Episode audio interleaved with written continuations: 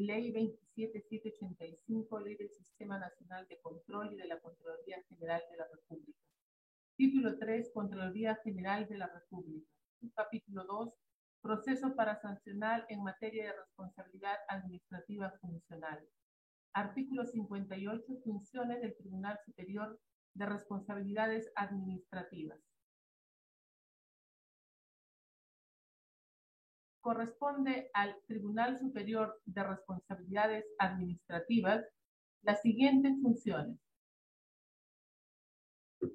El Tribunal Superior de Responsabilidades Administrativas es la última instancia administrativa y sus resoluciones tienen carácter de inimpugnables.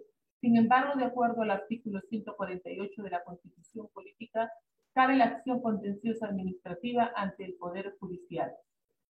A conocer en segunda y última instancia administrativa los recursos de apelación interpuestos contra la resolución de sanción impuesta por el órgano sancionador. Segunda instancia es el segundo grado jurisdiccional administrativo establecido por la ley para conocer, dilucidar y resolver los diversos asuntos sometidos a un mecanismo de revisión por apelación interpuestos contra la resolución de sanción impuesta por el órgano sancionador que opera por Ministerio de la Ley para proteger los derechos mínimos, ciertos e indiscutibles. B. Revisar la resolución del órgano sancionador pudiendo revocar, confirmar o modificar lo resuelto. Revocar.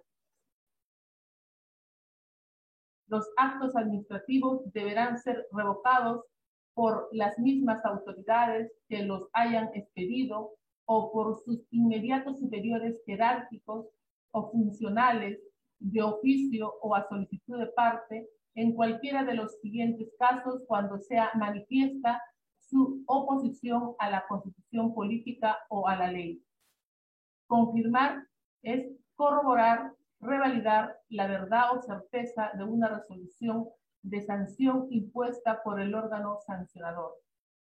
Modificar lo resuelto es cambiar una cosa variando su disposición o alguna característica sin alterar sus cualidades o características esenciales. C.